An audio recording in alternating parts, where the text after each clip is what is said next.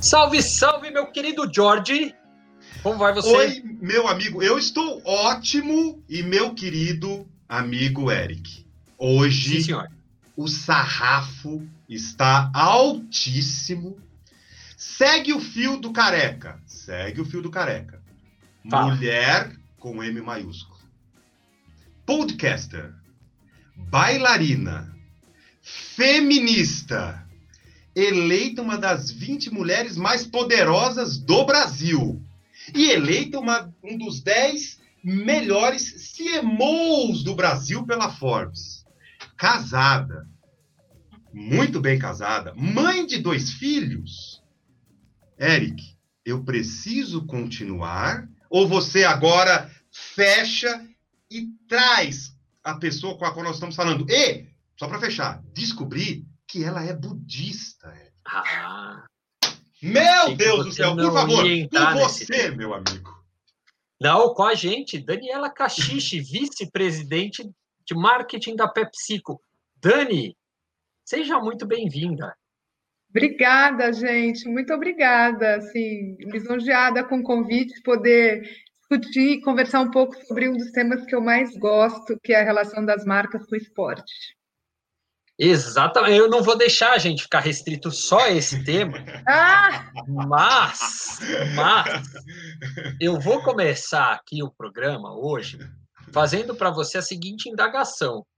Você me Hum. corrige se eu estiver errado, mas eu Hum. acho que nenhum outro executivo de marketing no Brasil conhece tanto de UEFA Champions League quanto você, Dani.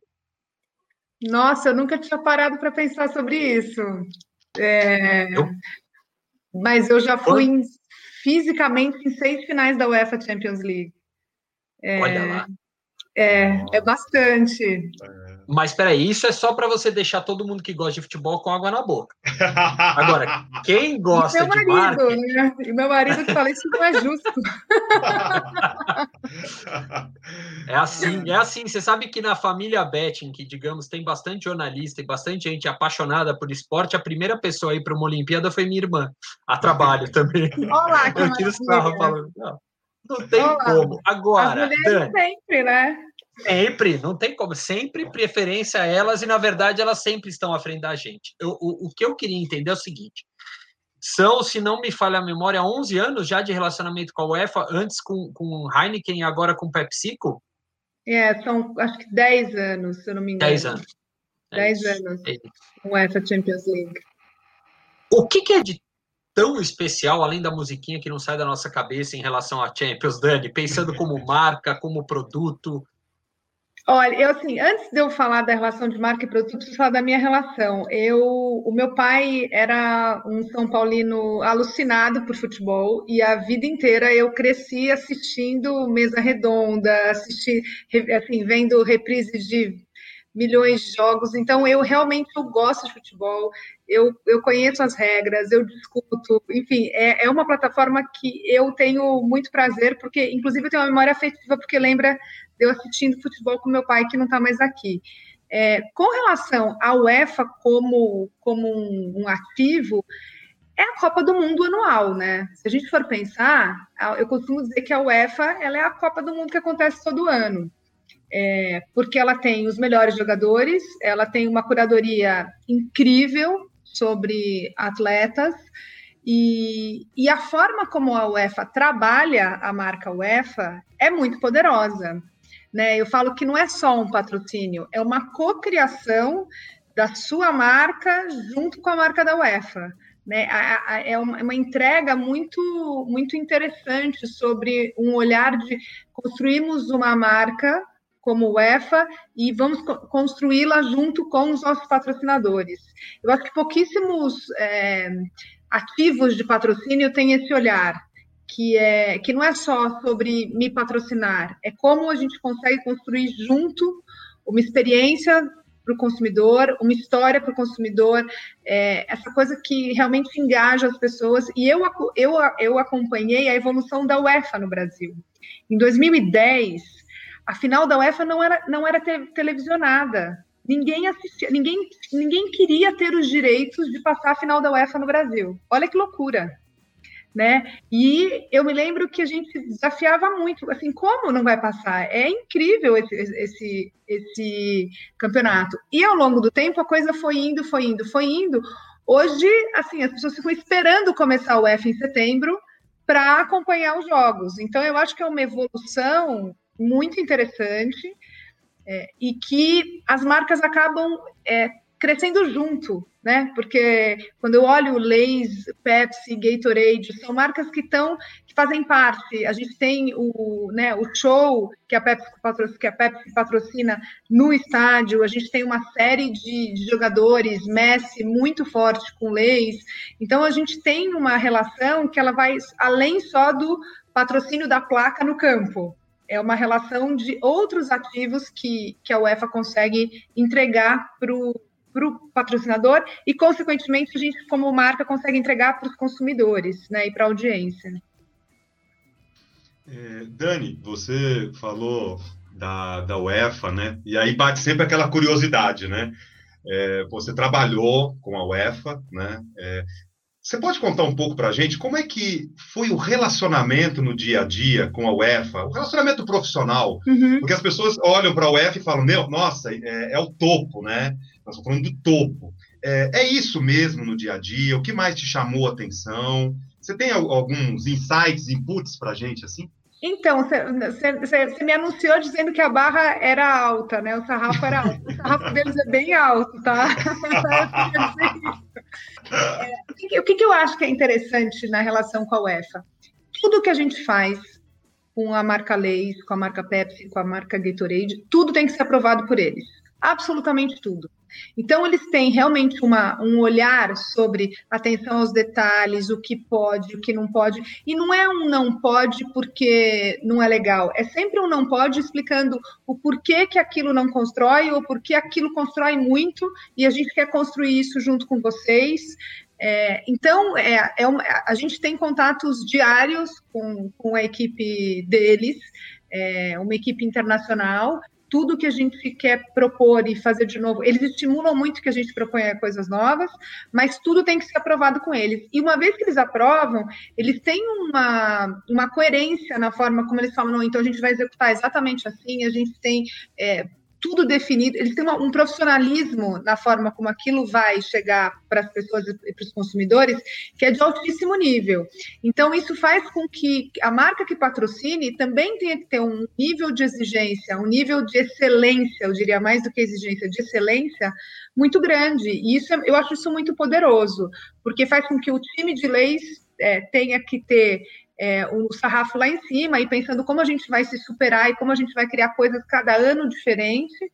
É, e ao mesmo tempo, você tem um parceiro do seu lado também que está é, muito, muito focado em qualidade, experiência, em excelência. Eu acho isso, por isso que eu acho que tantas pessoas falam é, desse patrocínio, elas falam da UEFA como a UEFA é o máximo porque é realmente um cuidado e a gente tem assim é, é, reuniões é, longas para discutir por que, o que, que dá para fazer, o que, que não dá, como que a gente consegue fazer algo que nunca foi feito, quais são, né, quais são as, os direcionais globais que eles dão para a gente. Então, é realmente algo e, e, e a gente conhece as pessoas, você sabe quem é. Tem uma pessoa da UEFA falando com o nosso time, então não, não fica uma coisa distante. É muito, ao mesmo tempo que não está fisicamente no Brasil, mas está muito próximo na forma como a gente vai entregar a experiência para as pessoas.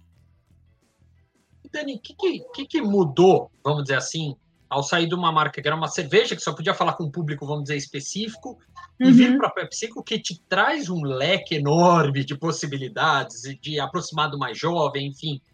É, como é que para você foi essa transição e, e, e, de que forma vocês, você acabou é, é, comandando o time que trabalha esse patrocínio? Uhum.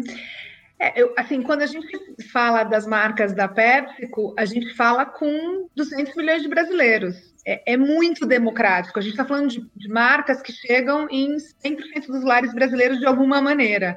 Não as três juntas, mas isoladamente uma marca ou outra vai estar né, na, na, casa dos, dos, brasileiros. O que é muito legal é que a gente está falando é, de uma marca como Leis, que é consumida por todo mundo, e a gente pode falar com todas as idades, E algo que eu acho que Leis traz para a gente que é muito legal, Pepsi, Gatorade, que é a relação do pai com o filho, ou do pai com a filha, ou da mãe com o filho, ou da mãe com a filha. Porque hoje em dia a gente vê muitas mulheres também super engajadas no futebol e meninas também. Eu tenho uma filha. Então, assim, isso as nossas marcas possibilitam que a gente tenha essa relação que é uma relação que o futebol tem muito forte. Eu comecei falando disso, da minha relação com meu pai, o quanto eu gosto do esporte, é, que as nossas marcas possibilitam isso. Então, eu posso falar com todas as idades, isso é muito mágico.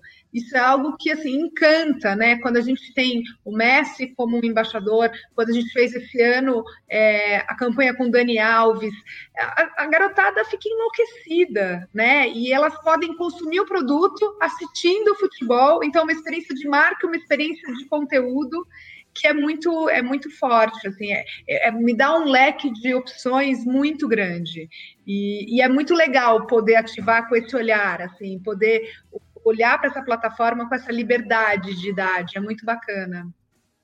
É, quando, quando você fala marca, né, é, me vem assim, é, na, minha, no meu, na minha carinha, assim, é, em algumas entrevistas, você comenta é, sobre é, como construir né, uma marca com foco na verdade e que ela traga um impacto positivo para as pessoas.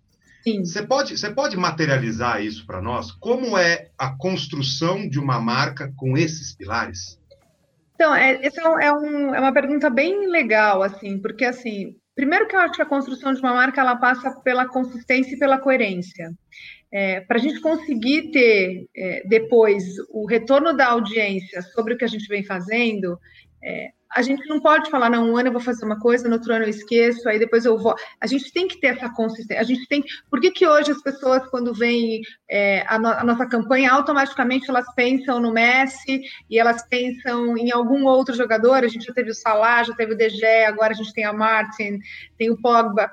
Por que, a gente está o tempo inteiro com a consistência de trazer esses elementos na nossa narrativa. É, e a gente, é, na PepsiCo, a gente acredita muito que as marcas precisam falar sobre o que é relevante para as pessoas, para a sociedade.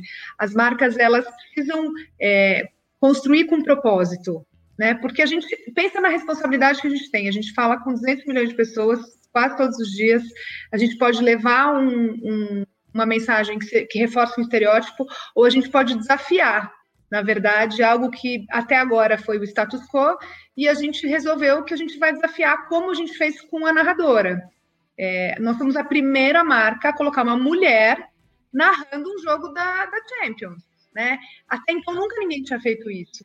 É, mas a gente acredita que. É, por que, que tem que ser só para homem? Por que, que uma mulher não pode? E é muito legal, porque depois que a Vivi ganhou, é, Outras mulheres é, começaram a também fazer isso. Outros canais começaram a também querer colocar a mulher. Então, eu sinto que a gente tem uma responsabilidade de provocar essa mudança e de realmente mostrar que é, a gente tem que transformar a forma como até hoje todo mundo acreditou que era, era modelo, mas que vem mudando, né? Quando a gente olha agora é, o que vem acontecendo no futebol feminino, era inimaginável esse tipo de discussão, esse tipo de patrocínio, esse tipo de, de investimento para trabalhar a equidade de gênero no esporte. E não só no futebol, a equidade de gênero no esporte é algo que é uma grande jornada e é algo que vem crescendo, vem melhorando, mas ainda a gente escuta algumas, algumas é, ou algumas perguntas para algumas atletas, ou algumas afirmações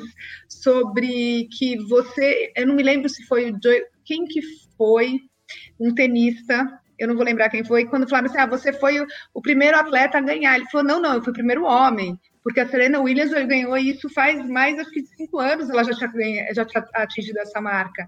Mas o quanto a gente está condicionado. Então, a gente quer muito que as nossas marcas possam promover essa transformação e possam cada vez mais, de novo, de uma forma consistente, coerente. E aí tem um outro olhar que eu acho que é interessante, que é quando a gente usa uma plataforma como esporte, o nível de engajamento para essa conversa é muito grande. Quando a gente colocou uma mulher para narrar a final da UEFA, todo mundo falou sobre isso, porque era algo que era assim, como assim alguém está fazendo, está propondo? Então, o esporte, talvez se a gente não estivesse usando o esporte, eu não sei se a gente teria o mesmo impacto.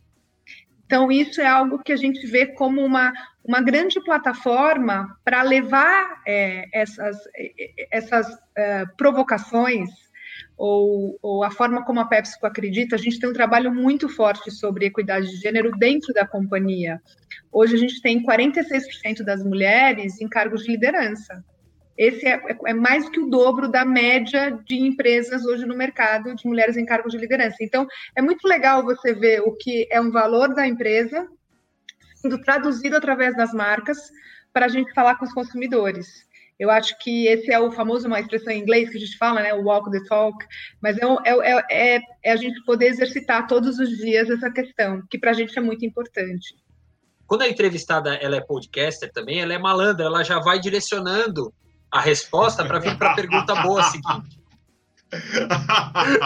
Ô, Dani, você deu para mim todos os elementos para te perguntar o seguinte: e qual vai ser o sarrafo que a gente pode esperar que PepsiCo vai fazer agora que anunciou o patrocínio da Champions League feminino?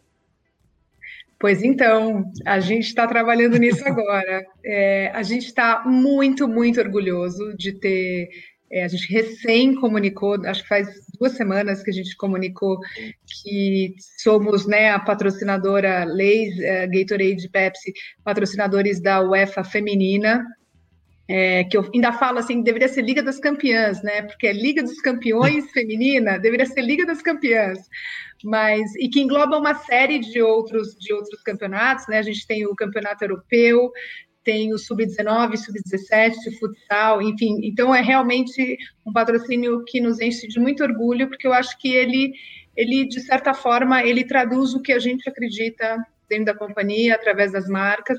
É, nos próximos cinco anos, somos os patrocinadores desse, desse campeonato. Acho que é uma jornada, né? A gente vê que ainda tem muita oportunidade. Quando a gente pensa que Narradora Leis a gente fez há dois anos, fez 2018, ainda tem muita oportunidade para a gente continuar construindo. A gente vê que o futebol feminino vem, vem ganhando cada vez mais notoriedade. Acho que a Copa do Mundo foi um grande exemplo. Mesmo esse ano, quando a gente vê é, é, a rodada final foi, foi transmitida, né? não só o jogo da final feminina, a rodada final também foi transmitida, então a gente vê um, um, um esforço também da imprensa, dos veículos em trazerem né, um, um, olhar maior. E o que a gente agora está fazendo é trabalhando para como a gente vai ativar isso é, nos próximos anos, como que a gente vai trazer o holofote para esse olhar é, de mulheres no, no, esporte, né, na mulher no futebol. Então, é, o sarrafo vai tá bem alto. Eu não posso contar ainda, mas, mas para a gente é assim. Eu, eu, costumo dizer que a gente precisa ter ferramentas nas mãos, né, para poder é, continuar criando, construindo marcas. E esse é um, é um ativo para a gente muito interessante de como a gente vai trazer isso, né, trazer experiência e tangibilizar isso para as pessoas, porque é um anúncio super recente, mas que é, nós e o EFA muito felizes em, em poder é, ativar isso a partir de agora. Com toda a sua experiência, sua vivência, na direção de um marketing sustentável, é, uhum. é, como aliar criatividade, propósito e crescimento? Sabe que outro dia eu estava até discutindo sobre isso, eu falei assim, eu acho que algumas pessoas ainda não entenderam que propósito e causa não é generosidade, é sustentabilidade de negócio. Porque às vezes as pessoas acham que, ah, então você está fazendo isso porque é, é, é, não, não é bondade. Assim, quando a gente, se a gente for muito conectado com o consumidor, e essa é uma, é uma prática que a gente tem na Pepsi, que a gente fala é, foco no consumidor, e a gente fizer uma escuta ativa sobre o que as pessoas estão falando, pessoas que depois né, são consumidores, elas estão falando sobre é, equidade de gênero, elas estão falando sobre causas LGBTQIA+, elas estão falando sobre raça, elas estão falando sobre uma série de coisas que são relevantes para a sociedade, né? Eu acredito que as marcas têm um momento onde elas podem falar sobre os seus lançamentos, sobre o que elas estão trazendo para o mercado, mas tem os momentos onde elas precisam falar sobre o que é relevante para as pessoas, porque é no momento onde elas vão se, se engajar, é no momento onde as pessoas estão esperando que as marcas tenham um ponto de vista. Então, eu tenho experiências é, que não estão ligadas no esporte, mas estão ligadas a, a toda a plataforma é, de respeito a, ao amor, a qualquer que seja a sua orientação sexual, com Doritos Rainbow, que me mostram que quando uma marca tem um ponto de vista sobre um determinado assunto, ela ganha relevância, ela ganha volume, ela ganha market share, ela entrega crescimento. Então, muitas vezes as pessoas acham que isso não está ligado a resultado. Está ligado a muito resultado. Está ligado a que o consumidor está cada vez mais é, querendo saber o que, que as marcas pensam, que elas estão fazendo sobre esse tema, como elas se colocam, é, o que, como as marcas se comportaram durante a pandemia. Tem uma série de coisas que passam muito mais além do que só aquele, aquele marketing do passado, onde as marcas falavam delas mesmas, né? exclusivamente. Era, era, na verdade, era um monólogo, porque era uma interrupção, e eu falo só de mim mesmo. Agora não. Agora a gente co-cria conteúdo com o consumidor. É, muitas vezes a gente recebe uma série de ideias e a gente e a gente conversa muito, né? É um diálogo. É, acho que o mais desafiador é você entrar na conversa com o consumidor, você ser parte da conversa, porque daí você é parte de deles, né? De um deles. É você é mais um ali do grupo. Isso é um super desafio para as marcas. Então, eu acho que se a gente tiver, de novo, essa escutativa e entender que falar sobre determinados temas é muito relevante e é a forma como eu acredito e como a PepsiCo acredita que é o marketing nem do futuro, mas do presente, que é um marketing relevante, que tem que traz propósito, que traz uma reflexão sobre como as marcas podem impactar positivamente a sociedade. É, usar o privilégio das marcas para poder transformar é muito poderoso, é muito potente e está na nossa mão. Então, a gente tem uma série de exemplos dentro, dentro da PepsiCo que nos mostram que toda parte de propósito está aliado ao crescimento ela não é isolada. A gente não pode achar que ela é isolada, porque no momento que a gente acha que ela é isolada, a gente a, a, é, a gente está colocando como num departamento da companhia que está lá para fazer filantropia. Não é isso.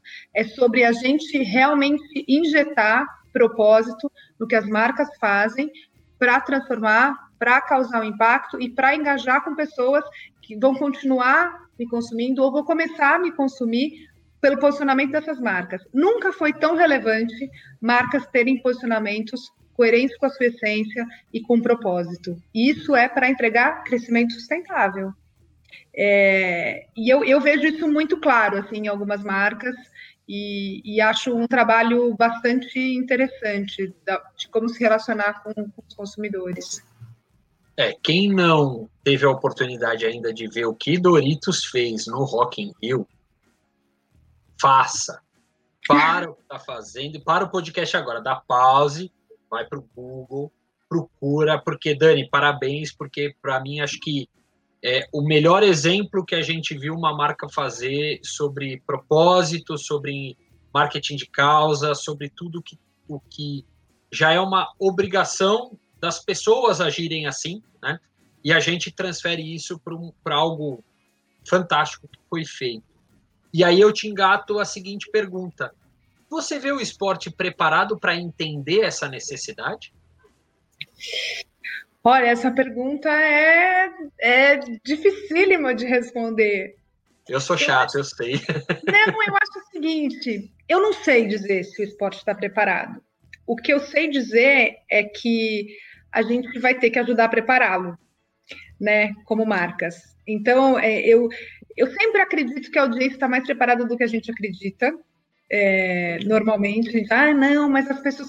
É, eu me lembro que as pessoas falavam, nossa, mas você não tem medo de perder market share com Doris Rainbow fazendo. Eu falava, mas por que eu vou perder se, se eles são meus consumidores? Se a gente está falando sobre é, não existe nada mais bom de ser quem você é. Assim, o, o que, eu não, tô, não consigo ver onde eu, tô, eu, perco, eu só consigo ver onde eu ganho aqui, de promover uma sociedade é, mais justa, onde o amor e o respeito estão em primeiro lugar. É, e aí, o que eu sinto é, muitas vezes, a barreira está muito mais dentro das instituições do que realmente na audiência. É, eu vejo, sim, alguns movimentos acontecendo no esporte é, e eu não sei, eu, eu, eu adoro o NBA, eu estou assistindo, né? E os Nuggets estão com a bandeira LGBT no, no uniforme. É, o movimento Black Lives Matter muito, muito forte, encabeçado pela NBA. É, e aí eu vejo assim os, os atletas e a audiência muito engajada. Então, é, a sensação que eu tenho é que se marcas se unirem a grandes assets, né, a grandes patrocínios e promoverem isso, o esporte, para mim, ele é uma excelente avenida para poder falar com a alma das pessoas, falar, engajar com as pessoas, para poder levar essas mensagens, né? A gente viu é, o Santos se posiciona, o Bahia se posiciona, a gente vê algumas marcas fazendo algo dentro do futebol. Agora, a gente também não pode esquecer que é, o esporte, ele muitas vezes é o reflexo da nossa sociedade principalmente quando a gente pensa sobre o futebol, né? Então, quantas ainda barreiras e quantos, quantos desafios a gente tem? Ele está preparado, eu não sei, mas que eu acredito que é possível a gente é, colocar, assim, dar, fazer o kickoff, né? É dar, dar o pontapé inicial, é possível. E aí, conforme a gente vai indo, mais marcas vão se vão se aliando. Eu sinto muito isso, assim. Você falou sobre o Rock in Rio. É, eu garanto que o ano que vem, é, no Rock in Rio, talvez a presença das marcas seja diferente pelo fato da gente ter levado o que a gente fez com Doritos é, Rainbow. Então, vai ter que sempre vão ter que ter as marcas que são pioneiras e que são as marcas que estão querendo promover essa mudança apostando e outras marcas vão vir atrás. Eu me lembro que eu estava com a, com a Glenda eu nunca vou conseguir falar o sobrenome dela, Kozlowski. Exato. A gente estava também num, num bate-papo e a gente falou da narradora. E aí, automaticamente, o pessoal falou: nossa, depois da Vivi, outras vieram, né? Então, como foi importante Leis fazer esse movimento? Porque depois outras vieram atrás. Então, muitas vezes é isso, né? O nosso papel em liderar essa, essa transformação. Então, eu acredito que esporte, sim, é um grande território para. É, acredito que tem algumas, alguns esportes que estão mais preparados e outros que o desafio é maior, mas é uma grande jornada. É, Eric, por falar em grande jornada, né, é, ela tem uma carreira que, poxa, não tenho dúvida que para o nosso ouvinte seria fundamental se ela trouxesse muito do que ela, do que ela viveu e do que ela vive. E hoje, com com toda a experiência dela. É, queria ouvir de você, Dani. Um dos grandes desafios da mulher contemporânea, uhum. se não for o maior desafio, é encontrar o equilíbrio né, entre vida pessoal, profissional, familiar e espiritual. Fazer esses pratinhos todos girarem né, da forma mais equilibrada possível, é, eu vejo como um grande desafio. Né? É, como que você enxerga isso é, a partir de uma ótica macro e é, com a sua vivência e, e, o que, que você poderia passar para essa mulher contemporânea que imagino que tenha seus dilemas, seus é, desafios existenciais ou não, e que ouvir uma pessoa como você seria fantástico, pensando não só em construção de carreira, mas nesses outros pilares também. Então, eu costumo dizer que as mulheres precisam de referência sabe? Durante e aí eu falo não só mulher executiva, mas a mulher em qualquer profissão que ela tenha. É, e no esporte também, porque muitas vezes quando a gente olhava para os altos cargos de liderança, vou falar no meu caso no meio executivo, eu só via homens.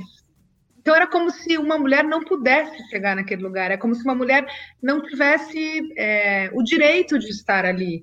É, não tá lá, né? Não, porque eu não tô, então só, só tem homens. Então, significa assim, se eu estiver lá, eu sou um corpo estranho, né? Então, eu não posso estar ali. No momento que eu, por exemplo, hoje eu entendo que eu estando nesse cargo de liderança e sendo uma mulher e trabalhando plataformas de esporte, até que são de esportes mais masculinos, como o futebol, e que a gente vem agora trabalhando para trazer o olhar sobre as mulheres, é, eu viro uma grande referência para muitas mulheres que falam: se a Daniela chegou lá, eu também posso. Se uma mulher chegou lá, eu também posso.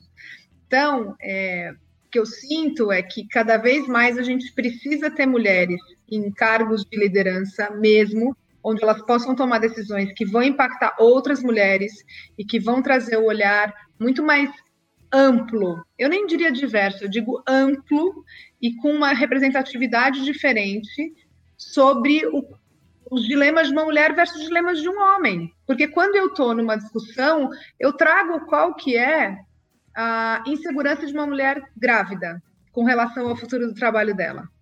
Um homem, ele não vai ter passado exatamente por isso. Porque ele não precisou ficar seis meses fora. Ele não tá, ele, ele não precisou interromper temporariamente a carreira dele. Então eu consigo trazer essa discussão e na hora que eu coloco essa discussão, eu abro os olhos para uma série de coisas que, infelizmente, o viés inconsciente, por ser a maioria homens, não vão estar tá pensando e não vão estar tá refletindo sobre aquilo. Então, é, eu acho que sim, é difícil. É fácil ser mãe, executiva, tudo, é super difícil, mas é possível. E quanto mais mulheres a gente puder ajudar a chegarem em cargos, e não é o, o ajudar por, por uh, tirar o mérito dessas pessoas. É muito mais a questão, e quando a gente for falar de meritocracia também, a gente tem que pensar em que é meritocracia quando a gente sai do mesmo lugar. Se a gente sai na pole position. condições iguais, né? não, não, não existe meritocracia, porque pela lei da natureza não vai chegar, né? Então, é, mas eu sinto que cada vez mais a gente tem que ter esse olhar de é, temos tantas mulheres quanto homens aqui, temos representatividades de liderança feminina nesse, nessa área, nesse esporte ou nessa função, porque senão é muito difícil que a gente espere que tenham mais mulheres se a gente não está dando exemplo, se a gente não está colocando é, para essas mulheres referências. Eu, a vida, a, a, durante a minha vida, eu tive algumas referências femininas que me ajudaram muito a acreditar. Eu acho que elas nem entendem o, o impacto e o poder que elas tiveram sobre as minhas escolhas, porque não necessariamente eram, eram mulheres tão próximas a mim, mas elas eram grandes referências.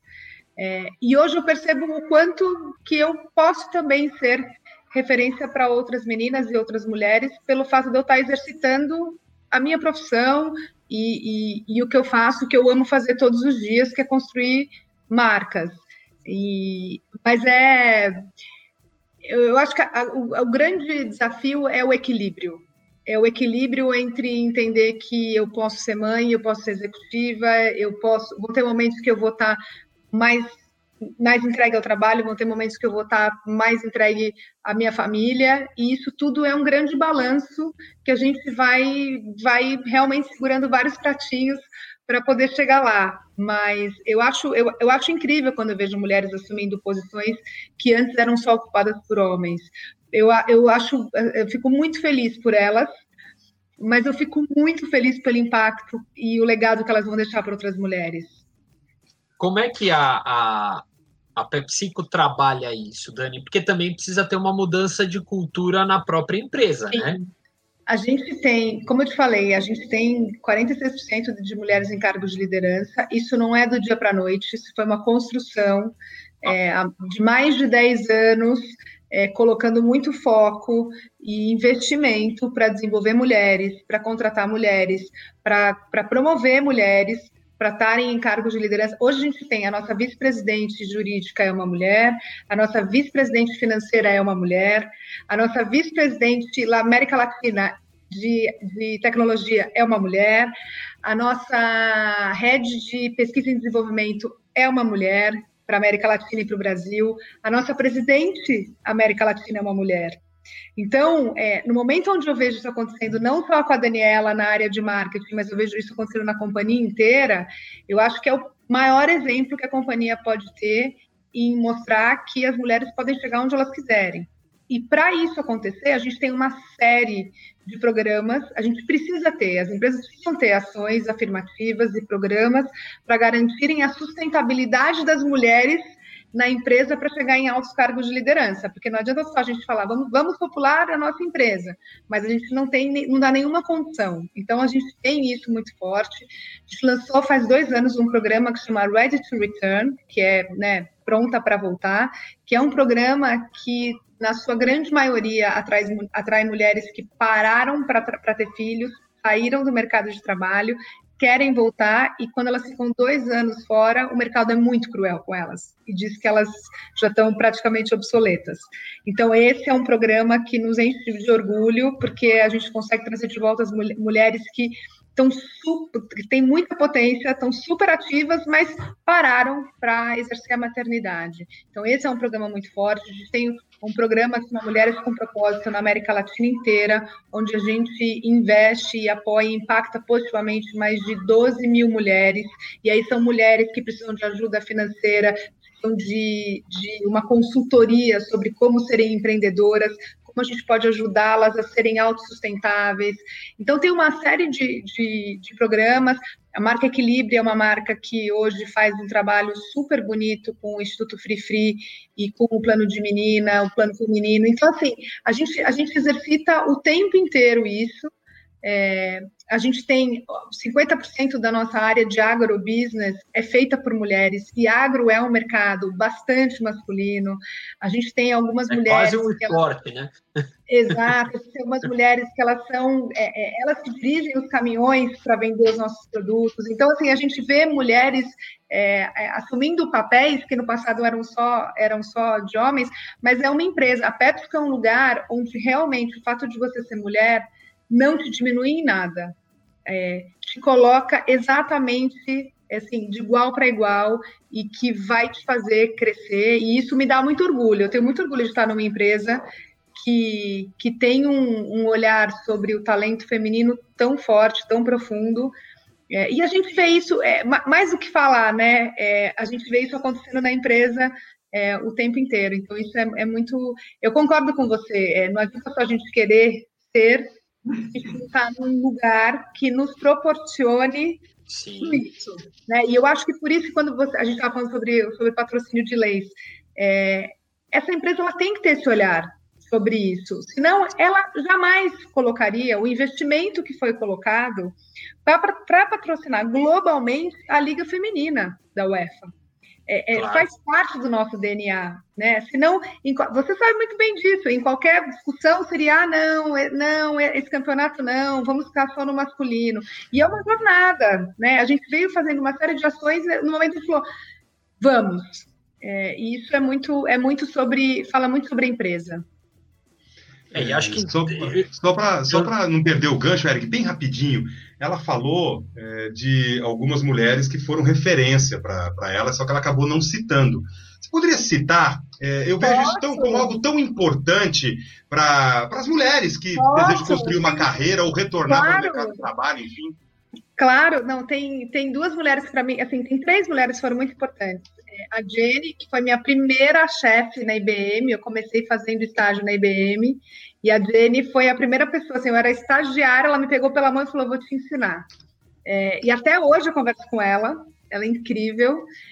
Depois a, a Silvia Lenhado, que é uma brasileira, que foi a mulher que encabeçou todo o posicionamento e a campanha de Dove, da campanha pela Real Beleza, que há 15 anos atrás colocou mulheres reais e ela era uma brasileira e ela era a mulher global da marca, assim. Eu olhava, eu me lembro da Silvia levando os filhos nas convenções, para mais próximas dos filhos. É, e eu falava, nossa, que doido! Mas ao mesmo tempo eu falava, mas que legal, eles estão eles estão curtindo o trabalho da mãe, eles estão se divertindo com ela. E hoje, quando eu levo a minha filha no Rock in Rio, no Lounge Doritos, com toda aquela representatividade, eu me vejo, eu me sinto, eu me vejo assim, olhando para para Silvia e pensando, devem ter várias Danielinhas me olhando aqui com a minha filha, da mesma forma que eu olhava para a Silvia. E tem uma, uma profissional que hoje ela é presidente da Whirlpool, ela é, chama Andréa Salgueiro, e ela foi uma das mulheres que mais me ajudou, assim, a crescer, a me desenvolver, apostou em mim. É, então eu tive, eu tive algumas mulheres que, que não apostaram em mim e que exerc exercitaram é, posições machistas, mas eu tive algumas mulheres que, que assim, elas apostaram muito em mim, elas me, me deram as mãos e me, e me levaram com elas, assim, mais próximas ou nem tanto, mas de alguma forma elas me impactaram, assim. Então, são, são pessoas que eu levo muito assim, tenho muito carinho e, e, e falo com elas até hoje. É, e, e, eu fico imaginando, Dani, é, para a gente não voltar um pouco para o esporte. Tava legal esse teu, eu, eu até brinquei com o Johnny, falei, a gente tem que tomar cuidado, que a gente ainda tem que falar um pouco de esporte. Vamos falar de esporte. não, mas é porque é muito legal, Dani. Eu, eu, sempre falo, é muito legal porque é, eu vejo muito, é, bem ou mal é o que a gente está falando, é representatividade, né?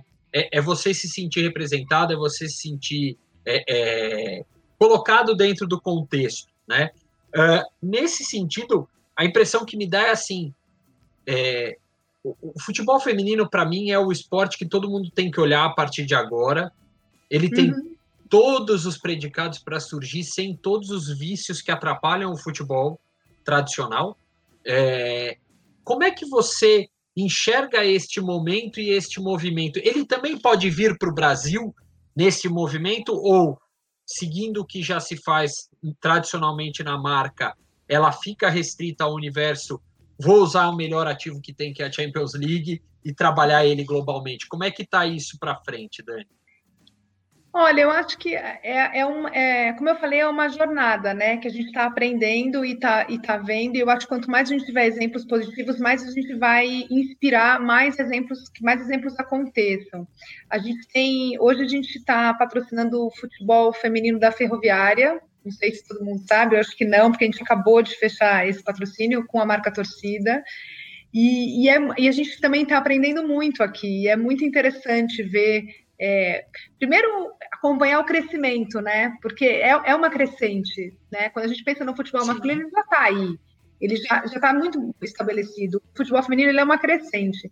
Então, a gente está é, tá fazendo algumas, algumas, é, enfim, algumas apostas aqui no Brasil. É, eu vejo é, que muita coisa do que a gente faz fora acaba depois tendo impacto é, de como a gente trabalha isso em cada um dos países. É, eu, ve, eu, vejo eu vejo muita, muita oportunidade, muita possibilidade. É, ainda a gente está, a gente obviamente vai aprender muita coisa, é, porque é o primeiro ano que a gente está começando a fazer no esporte feminino. Eu acho que tem, tem algo que também é muito importante a gente falar, que é uma coisa é a gente patrocinar um futebol já estabelecido, outra coisa é a gente patrocinar um futebol que está em formação. O quanto a gente não pode ajudar a construir ele também. E talvez sejam maneiras diferentes de construir. É, são maneiras diferentes da gente quebrar alguns tabus, quebrar algumas barreiras, ajudar a tirar algumas barreiras da frente.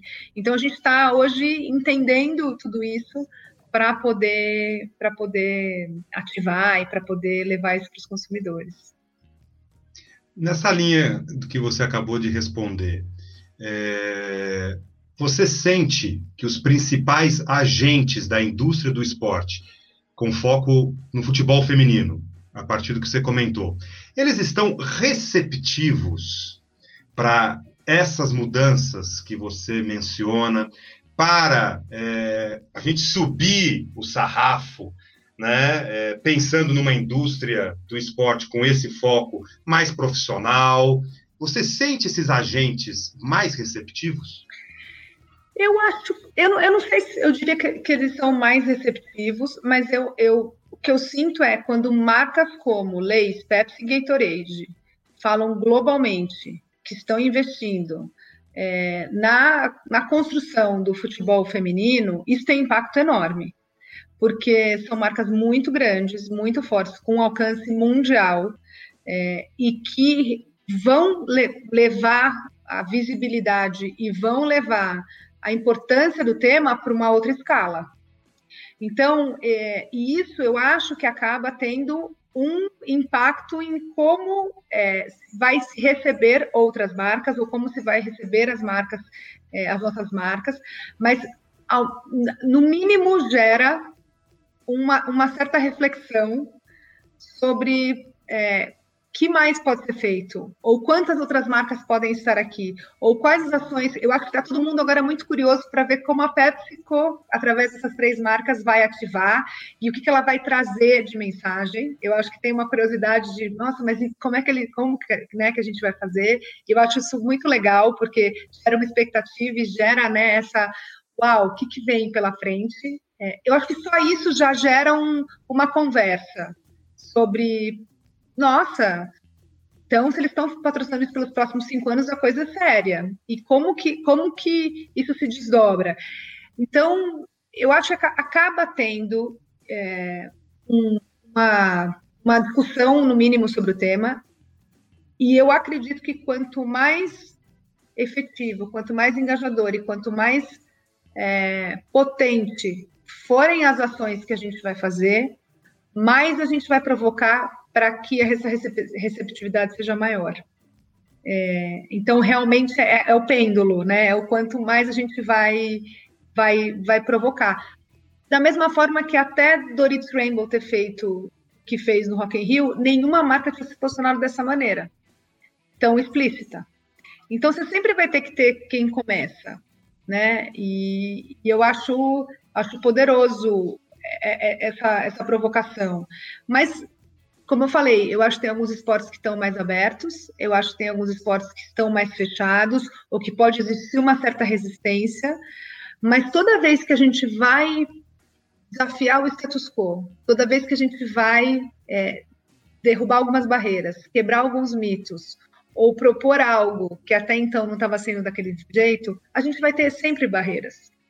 A gente vai sempre encontrar barreiras, a gente vai, vai ter sempre que ser é, as marcas ou, ou as empresas ou as, os profissionais que estão derrubando isso para que a gente possa transformar. É, pelo menos é, pela minha experiência profissional, toda vez que eu, que eu apostei em desafiar o clichê, desafiar o status quo, desafiar uma série de coisas, eu sempre me deparei com, com barreiras. Mas essas barreiras foram sendo, foram sendo, assim, eliminadas. E aí depois a avenida ela é uma avenida muito bacana de, de se construir, mas tem que ter os corajosos para derrubar. ô, ô Dani, até isso com certeza é algo que o nosso ouvinte deve estar curioso em entender. O que, que você espera quando vai patrocinar alguma coisa, seja no esporte ou até fora do esporte? Essa hum. tua possibilidade de co-criar, é, é, é o quanto isso te dá de opção? Como, o que que, o que que você olha e fala assim, ah, eu quero ir para aquele patrocínio ou eu não quero? Como é que é essa, essa parte aí? Tem, acho que a primeira, a primeira questão para mim é o quanto isso é, faz sentido para o posicionamento e para a essência daquela marca. Porque eu recebo muitos patrocínios, olha, isso é a cara da sua marca, ou isso é com certeza, é maravilhoso. E na verdade não constrói nada para a marca é, pode construir para outras marcas, pode construir outras histórias, mas para aquele posicionamento, para aquela verdade, para o que a marca acredita, é, precisa fazer sentido. Então, esse, esse, é o crivo número um para mim. É, isso faz sentido para o que essa marca fala, isso, isso traz para a gente autoridade moral para falar sobre isso, é, isso está de acordo com um trabalho consistente e coerente, ele vai me dar consistência e coerência para os próximos anos, para as construções que a gente quer? Sim ou não? Ele me dando esse aval, eu a primeira coisa que eu entendo é: você quer só o dinheiro do meu patrocínio ou você quer construir experiência e marca e você quer construir engajamento e você quer transformar isso em algo que seja incrível para o consumidor? Porque se for só o investimento e você como ativo não está disposto a criar o que a UEFA cria, por exemplo, para essa legião de fãs no mundo inteiro, por que, Obrigado, que eu também né? eu estaria te patrocinando? Para ter um logo estampado? Não. É, tem que ser maior, tem que ter um propósito maior sobre o que a gente está falando. Que seja a gente pro, é, proporcionar o festival de música mais incrível, que seja a gente pra, proporcionar é, desenvolvimento de meninas, que seja a gente proporcionar o propósito. Então, assim, funciona? Tem a ver com o meu posicionamento? Tem um propósito muito forte que vai levar, pode ser diversão, pode ser uma série de coisas que posso levar para o consumidor, mas que faz sentido. E depois a possibilidade de co-criar e de falar, vamos juntos nessa, né? Quando a gente, quando eu é, ligando no Rock in Rio, quando eu falei, eu quero ser, eu quero patrocinar a área de acessibilidade do Rock in Rio. O Rodolfo Medina falou para mim, você foi a primeira marca que me perguntou sobre esse espaço. Você foi a primeira marca a querer patrocinar a acessibilidade do Rock in Rio. Então, é, eu falei, vamos nessa, ele falou, vamos nessa. Então, tem que ter também a Obrigado, né? sobre vamos. E vamos fazer a área de acessibilidade mais incrível que a gente poderia fazer nesse festival.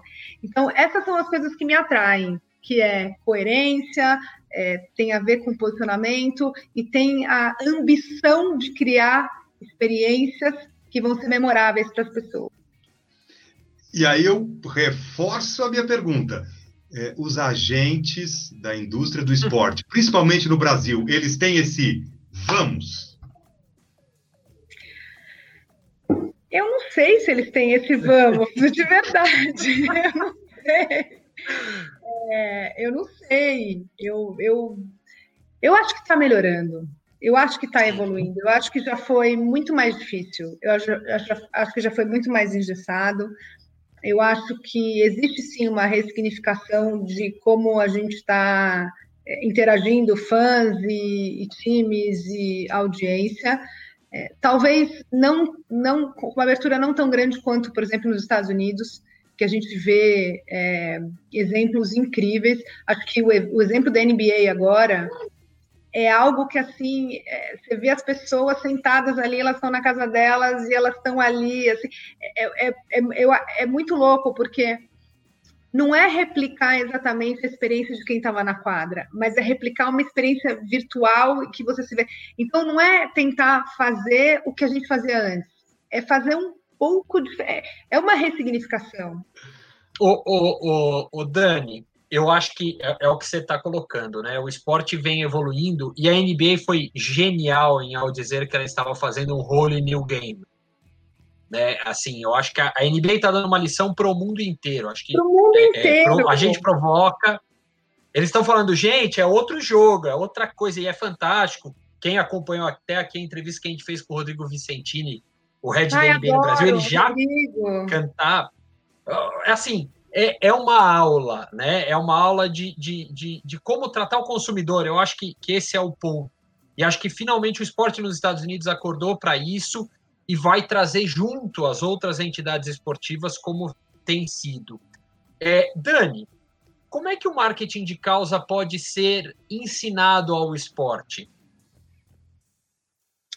Essa é uma pergunta bastante difícil de responder. É... Porque é Pode é difícil. Pelos exemplos?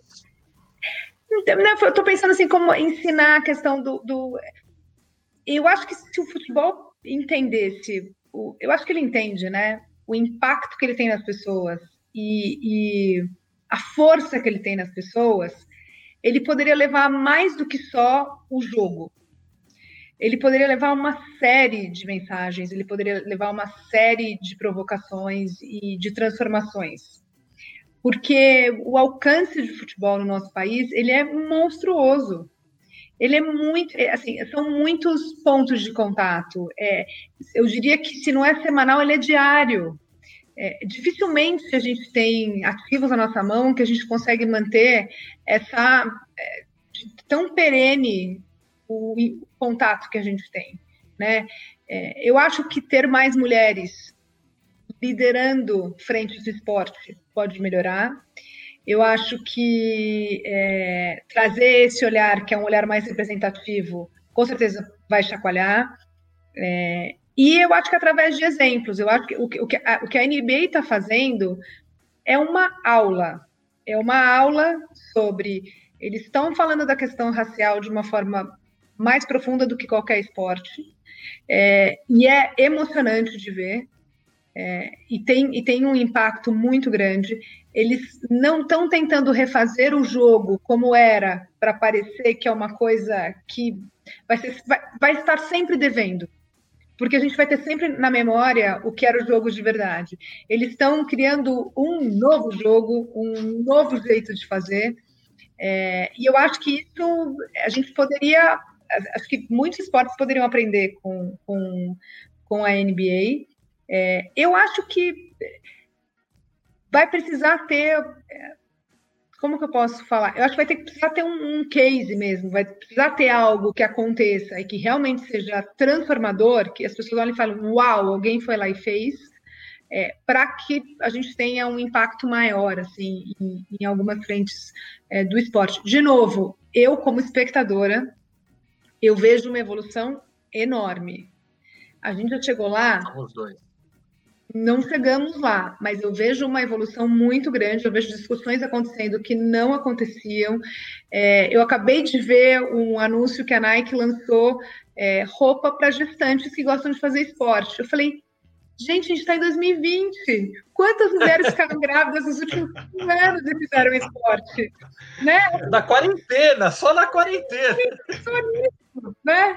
É, então, e, e, são temas que, a gente, que até então não eram pauta, né? E estão acontecendo. É, então, e eu acho que quanto mais a gente tiver esses exemplos e eles forem sendo é, um em cima do outro, assim, com uma constância maior, é, mais a gente vai, vai conseguir ter um território é, mais aberto e mais propenso a essa transformação. Eric, sarrafo tão, tão lá no alto que a sua internet ameaçou cair. Imagina você se segurando ela, nos ela tá cabos. Tá, ela tá ficando pesada aqui, eu acho que é isso. o, o, o Dani, Agora vem sempre a nossa surpresa de término de programa. Ai, meu Deus. Ai, meu Deus. Ai, meu Deus. Tá respondido, tá respondido, Eric. Tá, tá respondido. respondido. Eu, eu vou mudar a vinheta, George. Ah, em vez vai. da gente. É, vou, em vez de eu falar que é a hora do momento, George, vai ser assim, a hora do momento. Ai, meu Deus. Mas, enquanto este momento não chega, Vai para você, George. É a sua hora. É o momento, George. Aí ela deu uma coçadinha, né? Ela deu aquela coçadinha básica. Dani, é, hum. imagine um cenário hipotético no qual você recebe uma mensagem do universo e que você vai morrer amanhã à meia-noite. quais seriam as suas reações e o que você faria até esse horário? Eu acho que minha primeira reação seria já? Assim, ainda tenho tanto para me divertir nesse, nesse lado de cá. É, eu acho que essa seria a primeira reação. E a segunda, eu ficaria com os meus filhos e com meu marido, com minha família. Assim, eu faria uma grande festa com eles para celebrar a vida. Fez silêncio, Eric Beth. Fez. Fez silêncio. Ela resolveu já, acabou. Pode acabar o mundo, mas desde Nunca que você deu prazo, né? Nunca ninguém tinha me perguntado isso. o George. caminho aos 20 anos e tal, mas essa nunca ninguém tinha me perguntado. Ô, ô Dani, quando eu fiz a, o convite para o George, para eles ser um maquinista junto comigo para comandar o programa, eu falei para ele: eu preciso de você no seu, na sua veia libertária e criativa que você tem, entendeu? Porque é exatamente isso. Ele traz a pergunta que nunca ninguém fez. É fantástico. E o momento George foi criado assim, ó. Foi uma ideia assim de vamos co-criar, vamos. Saiu o momento George dessa história. Sim, sim. Legal. Obrigado pela sua resposta. Eu acho que eu nunca, nunca mais vou esquecer essa pergunta. Verdade. É. De coração. O momento George foi muito especial para mim hoje muito também. Bom. Pode acreditar. Que bom. Eric Betting, nós chegamos ao final. É isso aí, é... chegamos ao fim. Chegamos ao fim ah. de uma aula, mais uma aula aqui dentro dos maquinistas. É. E eu posso falar uma coisa? A primeira vez que eu vejo é uma causa. entrevistada triste. A nossa entrevistada está triste, Eric. É a primeira vez que eu vejo o, o nosso entrevistado triste. A nossa entrevistada está triste, que acabou, Eric. eu poderia ficar falando horas sobre Ô, mulheres, e tudo mais. Eu ia falar que o Jorge está sendo muito mentiroso. São sete horas da noite de uma quarta-feira hoje. A Dani, assim como todos nós, queremos passar mais tempo com a nossa família né? Então, o George, deixa a Dani embora em paz, coitada. Eu vou lá dar jantar para as crianças, gente, né? Exato, eu preciso fazer. Minha, minha, minha, minha, eu preciso já sentar lá ver na cozinha, preciso fazer supermercado ainda. Ah, as coisas não param. Aproveita com vocês, tá? Ajuda a gente, né? Sim, senhora. Assiste, assiste é. o EFA e tá tudo certo. Legal. Tá tudo certo. Terminamos nossa aula de hoje falando de marketing de causa, falando de patrocínio, falando de representatividade. O George, vale repeteco ou não vale repeteco? Ah, é, é, é esse vale dois repetecos.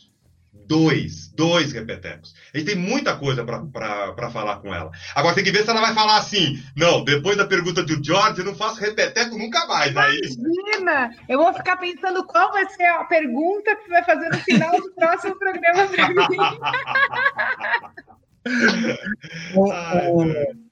o, isso aqui ou, ou, corre o risco dela te chamar para participar do freestyle. É freestyle, né, Dani? Podcast que você tem com, com, o grande German Carmona e com o grande Lúcio Ribeiro, outro grande companheiro. Eu e Lúcio Ribeiro formamos um ataque fenomenal da Folha de São Paulo há exatamente 20 anos. Olha que maravilha! Olha que maravilha! É Muito isso bom. aí, Dani. Foi um prazer enorme ter você aqui com a gente estava é, devendo essa entrevista que eu queria muito falar com você já faz um bom tempo é, e foi sensacional. Obrigado, viu? Obrigada a você, gente. Ó, prazer estar aqui. Muito obrigada.